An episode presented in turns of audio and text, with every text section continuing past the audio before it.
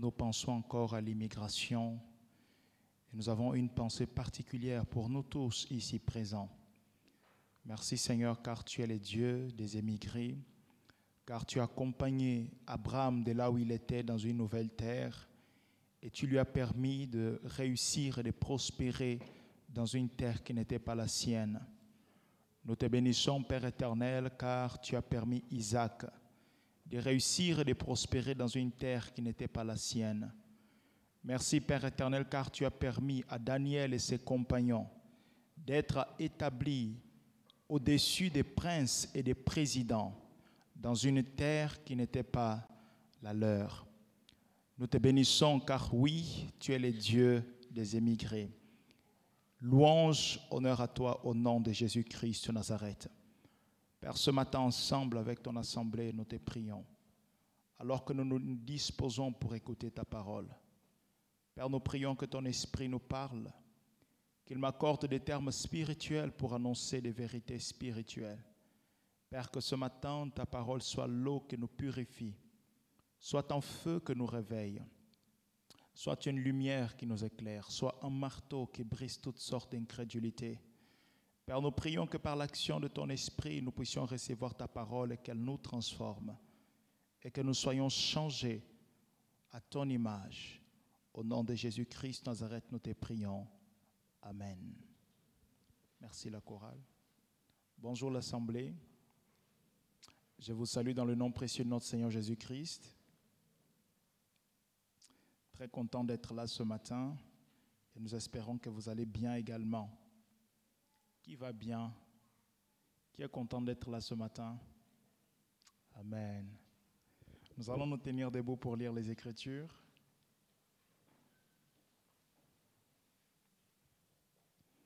Compte tenu qu'aujourd'hui c'est une journée euh, spéciale, euh, la journée des CUI, avec la, la devise accueillir, aimer, accompagner.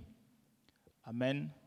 Donc euh, c'est la devise du CUI et c'est également un message pour toute l'Église. Nous sommes là pour accueillir, aimer et accompagner. Et nous bénissons Dieu pour l'œuvre que, des personnes qui se sont engagées au sein de cette commission font parmi nous. Alléluia. Et dans ce sens, nous allons partager une parole ce matin pour nous bénir. Donc nous allons lire dans le livre de Luc chapitre 10, versets 25 à 37. Je vais lire en version Semeur. Les Écritures disent, un enseignant de la loi s'éleva et posa une question à Jésus pour lui tendre un piège. Maître, lui dit-il, que dois-je faire pour euh, obtenir la vie éternelle? Jésus lui répondit, euh, qu'est-ce qui est écrit dans la loi? Comment la comprends-tu? Il lui répondit, tu aimeras le Seigneur ton Dieu de tout ton cœur, de toute ton âme, de toute ton énergie et de toute ta pensée, et ton prochain comme toi-même. Tu as bien répondu, lui dit Jésus. Fais cela et tu auras la vie. Mais l'enseignant de la loi, voulant se donner raison, reprit. Oui, mais qui donc est mon prochain? En réponse, Jésus lui dit, Il y avait un homme qui descendait de Jérusalem à Jéricho. Quand il fut attaqué par des brigands, ils lui arrachèrent ses vêtements, les rouèrent de coups et s'en allèrent, les laissant à moitié morts. Or, il se trouva qu'un prêtre descendait par le même chemin.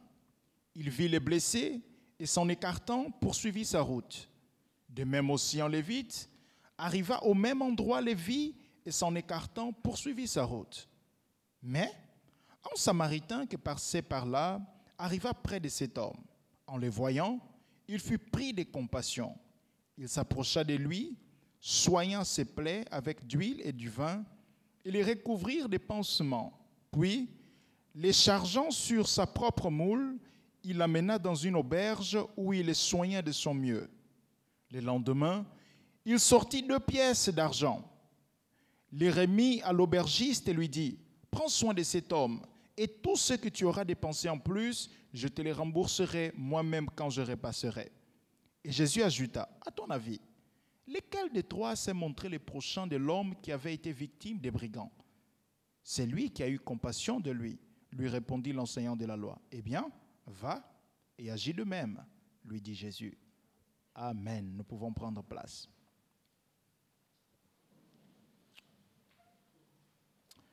Certainement, quelques-uns parmi nous le savent mieux que moi, mieux que plusieurs. Nous sommes dans une période ou dans une génération où euh, de plus en plus nous devenons individualistes ou égoïstes. Tout tourne autour du soi. Tout ce que nous faisons, c'est dans le but qu'il y ait un retour positif sur soi-même. D'ailleurs, aujourd'hui, nous entendons des messages où nous lisons des messages du genre, tu n'as besoin de personne pour réussir, tu peux le faire toi-même. Nous entendons du message des gens, les gens ne sont pas bien. Ou encore, on peut trouver sur Facebook ou ailleurs du message du genre, n'écris pas celui qui ne t'écrit pas, écris seulement celui qui t'écrit. Visite seulement celui qui te visite. Fais du bien seulement à celui qui te fait du bien. Donc le capitalisme envahit toutes les sphères de l'homme jusqu'à toucher également la relation, les relations humaines. Je fais pour avoir un retour. Je le fais parce qu'il faut qu'il y ait une récompense en retour. Et malheureusement, c'est là où nous sommes. Et dans nos relations de tous les jours, nous n'arrivons pas à faire du bien à celui qui ne, nous a jamais fait du bien. Si tu m'as jamais parlé, pourquoi dois-je te parler? Si tu m'as jamais donné quelque chose, pourquoi moi je dois le faire? Or, le message de Christ pour nous, ce n'est pas cela. L'Église, dans une génération comme celle-ci, elle doit se différencier par son message. Si son message est le même du monde, elle n'a rien de différent avec le monde. D'ailleurs, Jésus a dit, si vous bénissez seulement ceux que vous bénissent, vous ne faites rien d'étrange, rien de, spectaculaire, rien de spécial, parce que les gens du monde agissent ainsi. Ils restent entre eux et ils se donnent des présents, des cadeaux, mais ils ne s'élèvent jamais pour aller vers celui qui n'en a pas, celui qui a réellement besoin. Mais ce n'est pas cela ce que Christ nous enseigne. Et malheureusement, parce que nous n'avons pas le temps d'étudier la Bible et spécialement les paroles de Christ ou l'enseignement de Christ, nous sommes très facilement séduits par ce que c'est dit dans le monde aujourd'hui. Et chacun devient le maître de lui-même, faisant toutes choses pour lui-même. Et même à l'église aujourd'hui, nous ne chantons pas parce que nous voulons adorer Dieu, nous chantons parce qu'il faut que l'on sache que j'ai une belle voix.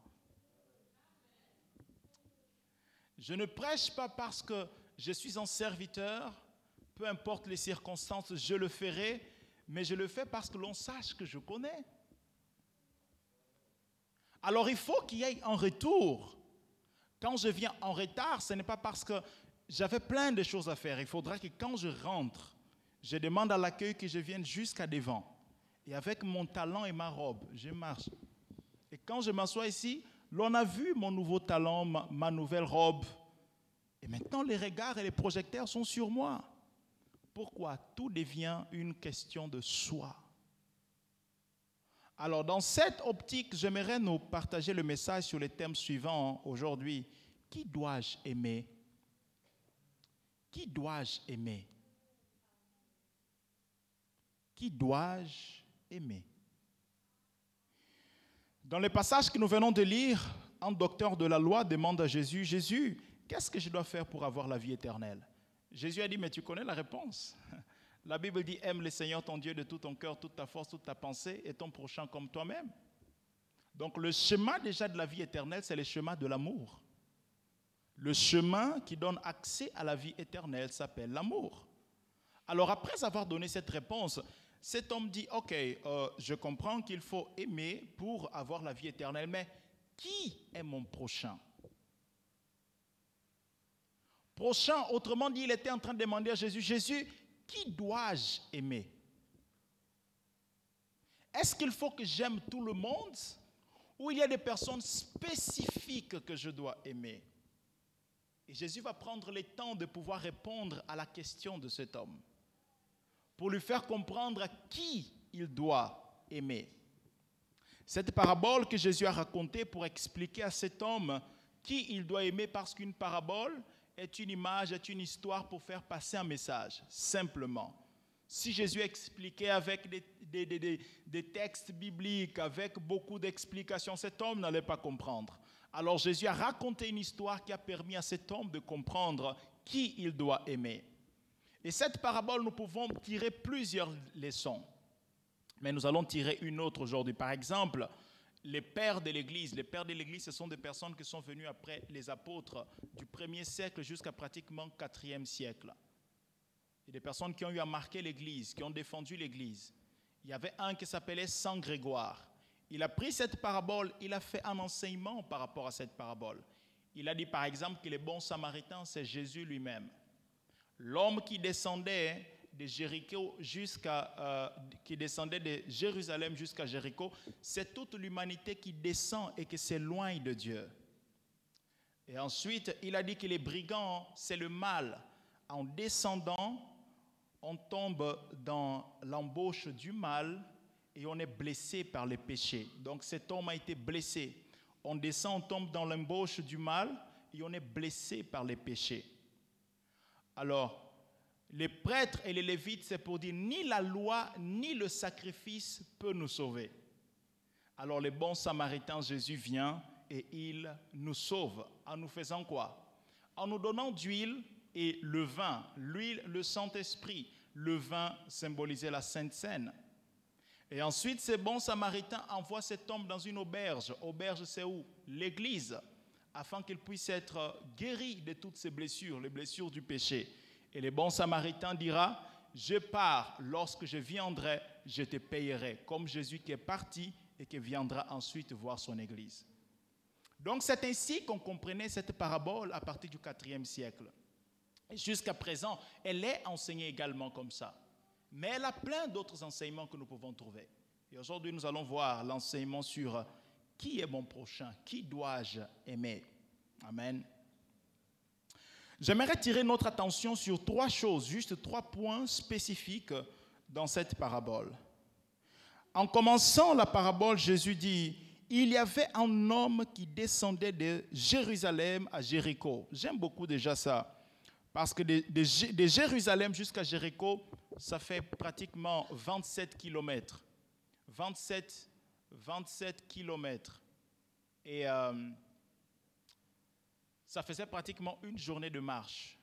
Et c'était une route très dangereuse normalement. Voilà pourquoi tout le monde comprenait ce que Jésus voulait dire lorsqu'il parle de cela, parce que c'était une route très dangereuse. Et il dit, un homme descendait de, Jéricho de Jérusalem à Jéricho quand il fut attaqué par des brigands.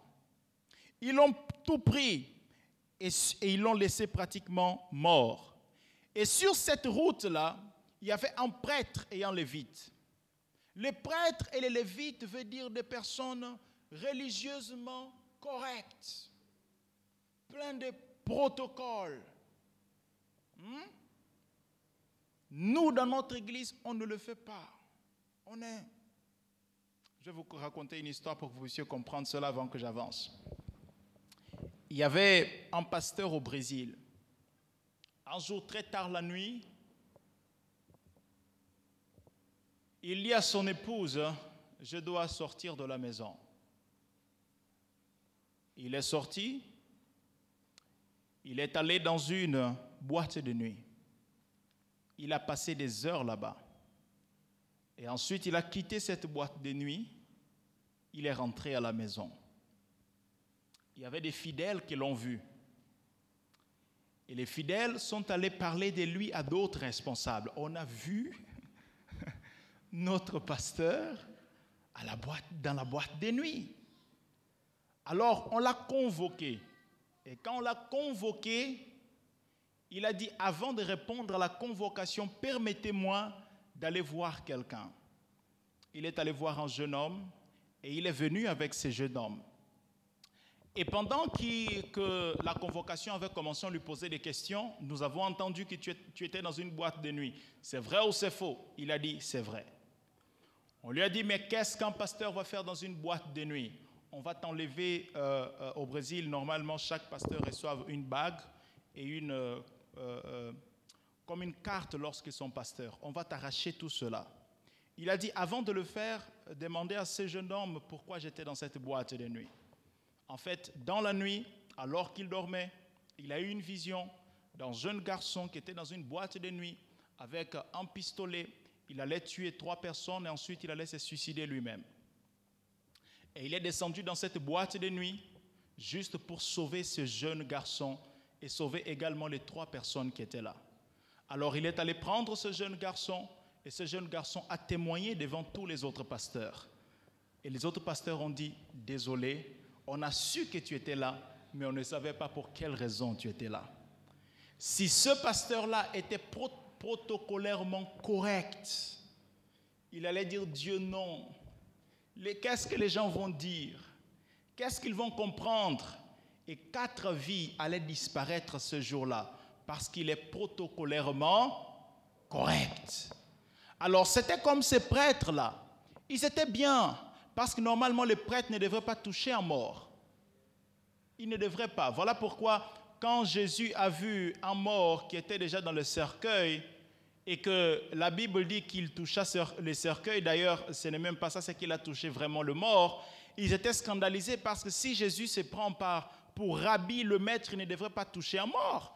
Mais comment lui, il touche les morts et quelquefois, nous sommes comme ça, ces personnes-là, nous ne, ils ne sont pas de notre classe. Quand on parle des prêtres lévites, ça parle d'une classe de personnes.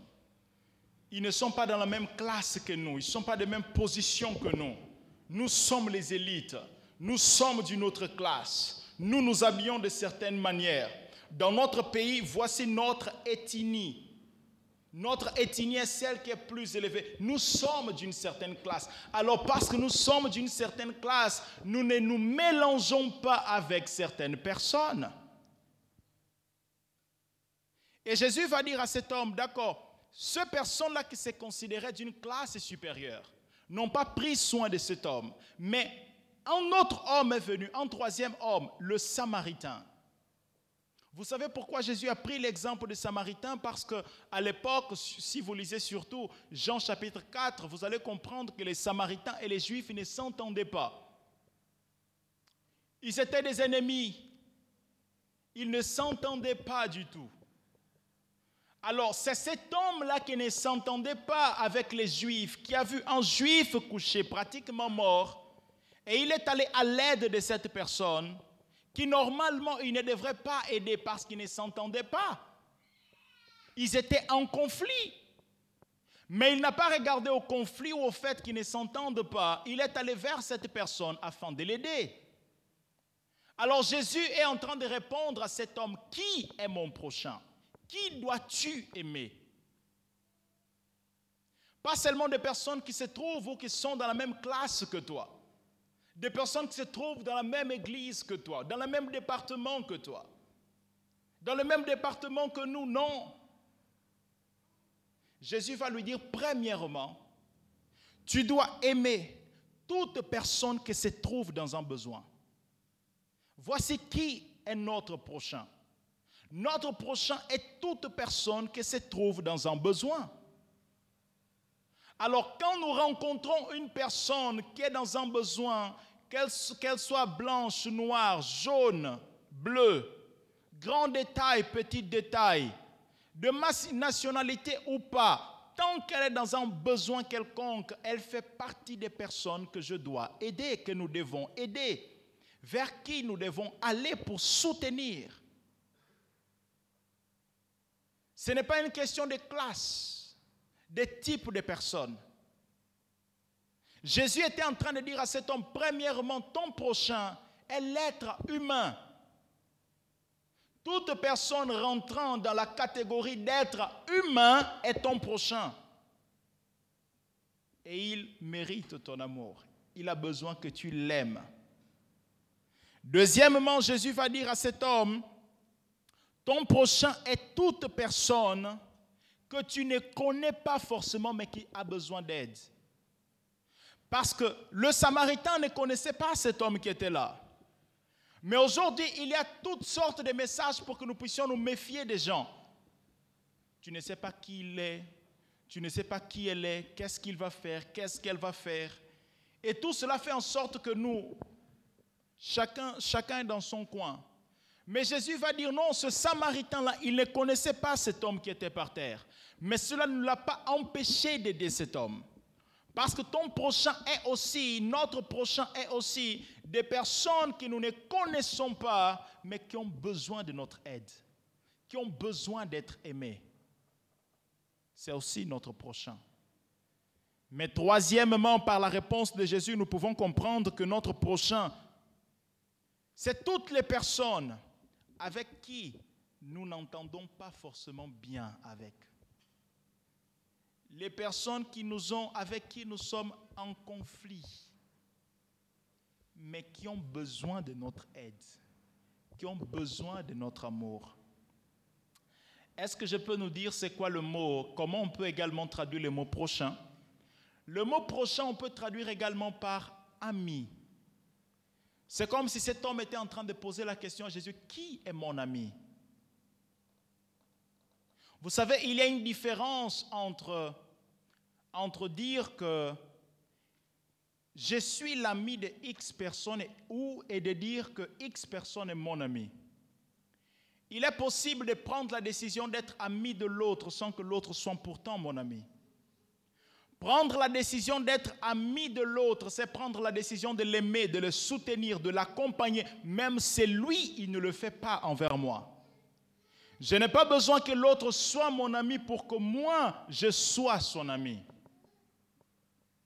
Je ne sais pas si quelqu'un a déjà lu l'histoire de Jésus alors que Judas l'a trahi et Judas l'a vendu, Judas l'a livré. Et quand il croise Judas, il dit à Judas, Judas, mon ami, ce que tu as à faire, fais-le vite. Comment une personne qui vient de me trahir, une personne qui vient de me livrer, je peux dire mon ami. Une personne qui vient de me blesser, vient de me faire mal, je peux ouvrir la bouche et dire mon ami. C'est parce que Christ amène ici un paradoxe par rapport à ce que l'humanité appelle ami. Il a un autre message, une autre définition de qui est un ami. Nous pouvons être amis pour les autres sans que les autres soient, soient pourtant amis pour nous. C'est une décision d'aimer, d'accueillir, d'accompagner. C'est une décision. Mais aujourd'hui, malheureusement, ce n'est pas ce que nous vivons. Malheureusement, l'ami est celui qui est toujours là présent.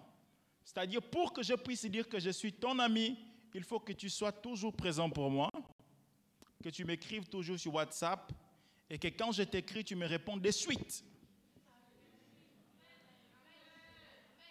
Parce que si tu attends deux jours pour me répondre, vraiment, il n'y a pas amitié dans ça quand même. Hein? Amen. Donc l'ami est celui que est celui que, nourrit mon ego de personne. Celui-là, je peux dire, il est mon ami parce que il m'aide à me sentir plus vivant, quoi. Je respire mieux. Mais ami n'est pas celui que, je, que j'aide à respirer mieux. Et vous savez, des fois, nous disons, j'ai fait autant pour X personnes. Elle ne fait jamais quoi que ce soit pour moi. Mais écoutez, Jésus était sur la croix. Et un groupe de personnes vient le faire du mal. Il a dit, Père, tu sais quoi, pardonne-les, ils ne savent pas ce qu'ils font. ils ne savent pas ce qu'ils font. Je suis venu pour les délivrer, pour les aider, mais ils m'ont livré, ils ne savent pas ce qu'ils font. Pourquoi cette personne n'a pas ces mêmes retours Elle ne sait pas ce qu'elle fait, tout simplement. Ça va me permettre de l'aimer? Ça va me permettre de l'aider, de l'accompagner? Non. Parce que mon message est un autre, mon modèle est un autre. Ma vie est une autre. J'ai l'habitude de dire que les chrétiens ne sont pas des personnes qui courent pour arracher l'amour des, des êtres humains. Les chrétiens, ce sont des personnes qui ont reçu tellement d'amour de la part de Dieu qu'ils sont en train de chercher des personnes en qui déposer cet amour. Parce qu'ils en ont tellement reçu de la part de Dieu. Ils ont compris que Dieu a tant aimé le monde, pas les chrétiens. Hein? Pas les chrétiens. Dieu a tant aimé le monde, c'est toute la planète Terre, pas les chrétiens. Alors, ils ont compris qu'ainsi, comme mon Père aime, moi aussi j'aime en tout temps. Et dans le passage de Jean chapitre 3, nous sommes en train de finir, dans le passage de Jean chapitre 3, verset 16, quand la Bible dit Dieu a tant aimé le monde, la Bible nous parle de la caractéristique de l'amour de Dieu. Dieu a tant aimé le monde qu'il a donné son Fils unique. Première caractéristique de l'amour de Dieu, l'amour de Dieu donne ce que l'écoute. Un véritable amour est celui qui donne ce qui coûte, ce qui coûte cher parce que Dieu a donné son Fils unique. Or, quand je viens à l'église, je dis que j'aime Dieu, mais quand le moment d'offrande arrive, je sais que dans cette poche, il y a 50 dirhams. Dans cette poche, il y a 10 dirhams. Dans le sac, il y a 5 dirhams. Donc, elle est en train d'approcher, c'est le sac où je mets la main. Parce que si je mets la main dans cette poche ici, ce n'est pas bon. Hein. Et pourtant, nous disons, Père, je t'aime. Mon âme te dit qu'elle t'aime. Dieu regarde comme ça, ton amour est fort. Hein? Parce que nous n'avons pas compris comment Dieu aime. L'amour de Dieu donne ce que l'écoute. Il a donné son Fils unique. Il n'y en avait plus. Chez nous au Congo, on dit évidé. Je ne suis pas congolais, j'aime bien. Hein? C'est fini, il n'y en a plus. Première chose. Deuxième caractéristique, l'amour de Dieu. Dieu a tant aimé le monde qu'il a donné son Fils unique, afin que quiconque, l'amour de Dieu est universel, c'est pour quiconque. Ce n'est pas juste pour les Ivoiriens, les Gabonais, les Centrafricains, les Santomiens, les Ghanéens, les Burkinabés, les Togolais, les Marocains. C'est pour quiconque. Donc quand je me lève pour aimer, j'aime quiconque. Quiconque, c'est tout le monde. Si je dois aimer comme Dieu, j'aime quiconque. Pasteur, vous savez, chez nous, tel est c'est grave. Pendant des, années, il y a eu la guerre, ils ont fait ceci. Non, moi, j'aime pas tel et Mais c'est quiconque.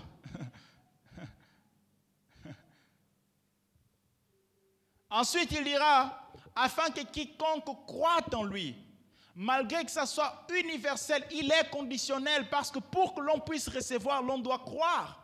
Ne pensons pas que toutes les personnes que nous allons aimer vont forcément recevoir notre amour. Mais cela ne doit pas nous empêcher de continuer à les aimer. C'est pour quiconque croit. Troisième caractéristique, l'amour de Dieu, il est conditionnel. C'est pour quiconque croit. Et la dernière caractéristique, l'amour de Dieu, il dit, afin qu'il ne périsse pas, mais qu'il ait la vie éternelle. L'amour de Dieu est éternel. Il ne stoppe pas quand on me blesse.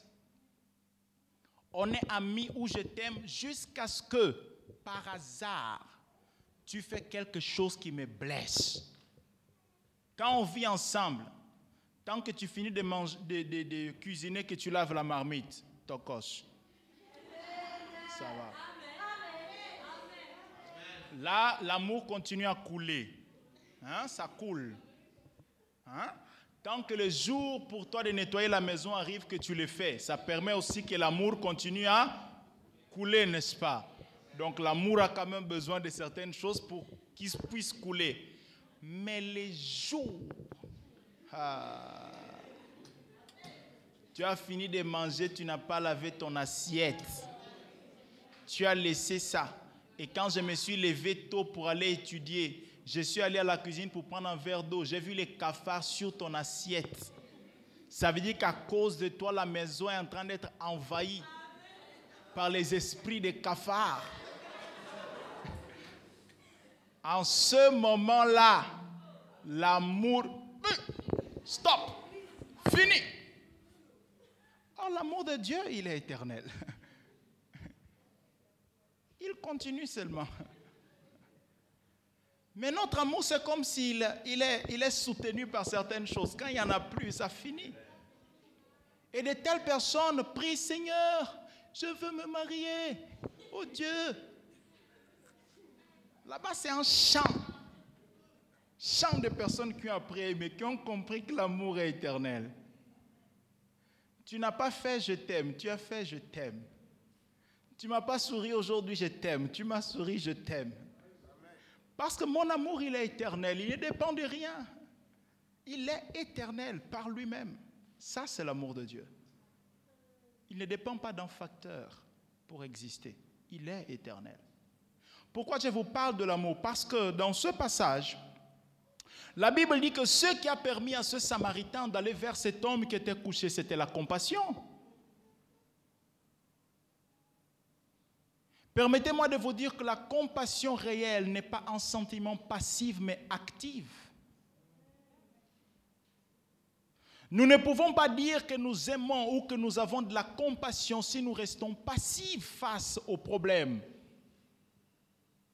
Oh non, je suis dans le taxi, j'ai trouvé quelqu'un qui est d'autre côté, il est en train de demander l'argent. Et je suis avec ma soeur, là, je fais semblant de quelqu'un très spirituel. Quand je vois des circonstances comme ça, ça me fait mal. Ça me touche beaucoup.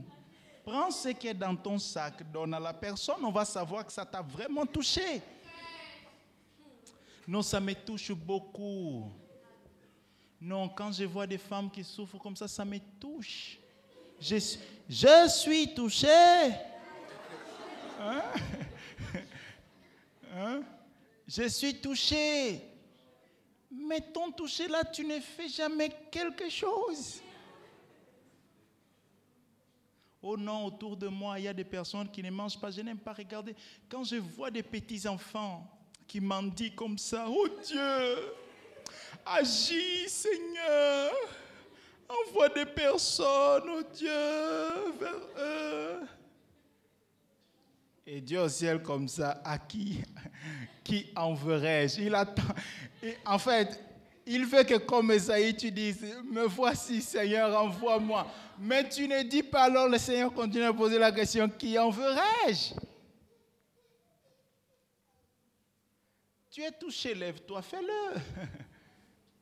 La compassion réelle n'est pas passive, elle est active. Elle s'élève et elle nous pousse en action. Et je ne cesserai de dire que la loi de Dieu, c'est la loi de l'amour. L'amour n'est pas passif. L'amour n'est pas passif. L'amour nous pousse à l'action. Et en tant que chrétiens, nous devons être de ceux qui ne se laissent pas influencer par des messages du monde, mais que peuvent dire au monde, non, il y a un message bien plus élevé que celui-là. Nous pouvons continuer à aimer et bien aimer dans le Seigneur. Et nous sommes appelés à aimer tout le monde et se mettre au service de ces personnes. Le bon samaritain, en plus d'aider cet homme, il a dépensé ce qu'il avait pour que cet homme puisse être guéri, sans penser au fait d'être remboursé. Non. Il n'a pas fait pour avoir un retour. Il a fait simplement parce que cet homme avait besoin de cela que nous puissions faire, que nous puissions être des personnes qui disent, Seigneur, fais-moi grâce l'année prochaine d'aider réellement 200 personnes, 300 personnes. Je veux m'engager à le faire. C'est en cela qu'on voit un véritable amour. C'est lorsque déjà entre frères et sœurs, nous nous aidons sans attendre quoi que ce soit mais que dehors également, même des personnes que nous ne connaissons pas, nous les aimons réellement en les aidant.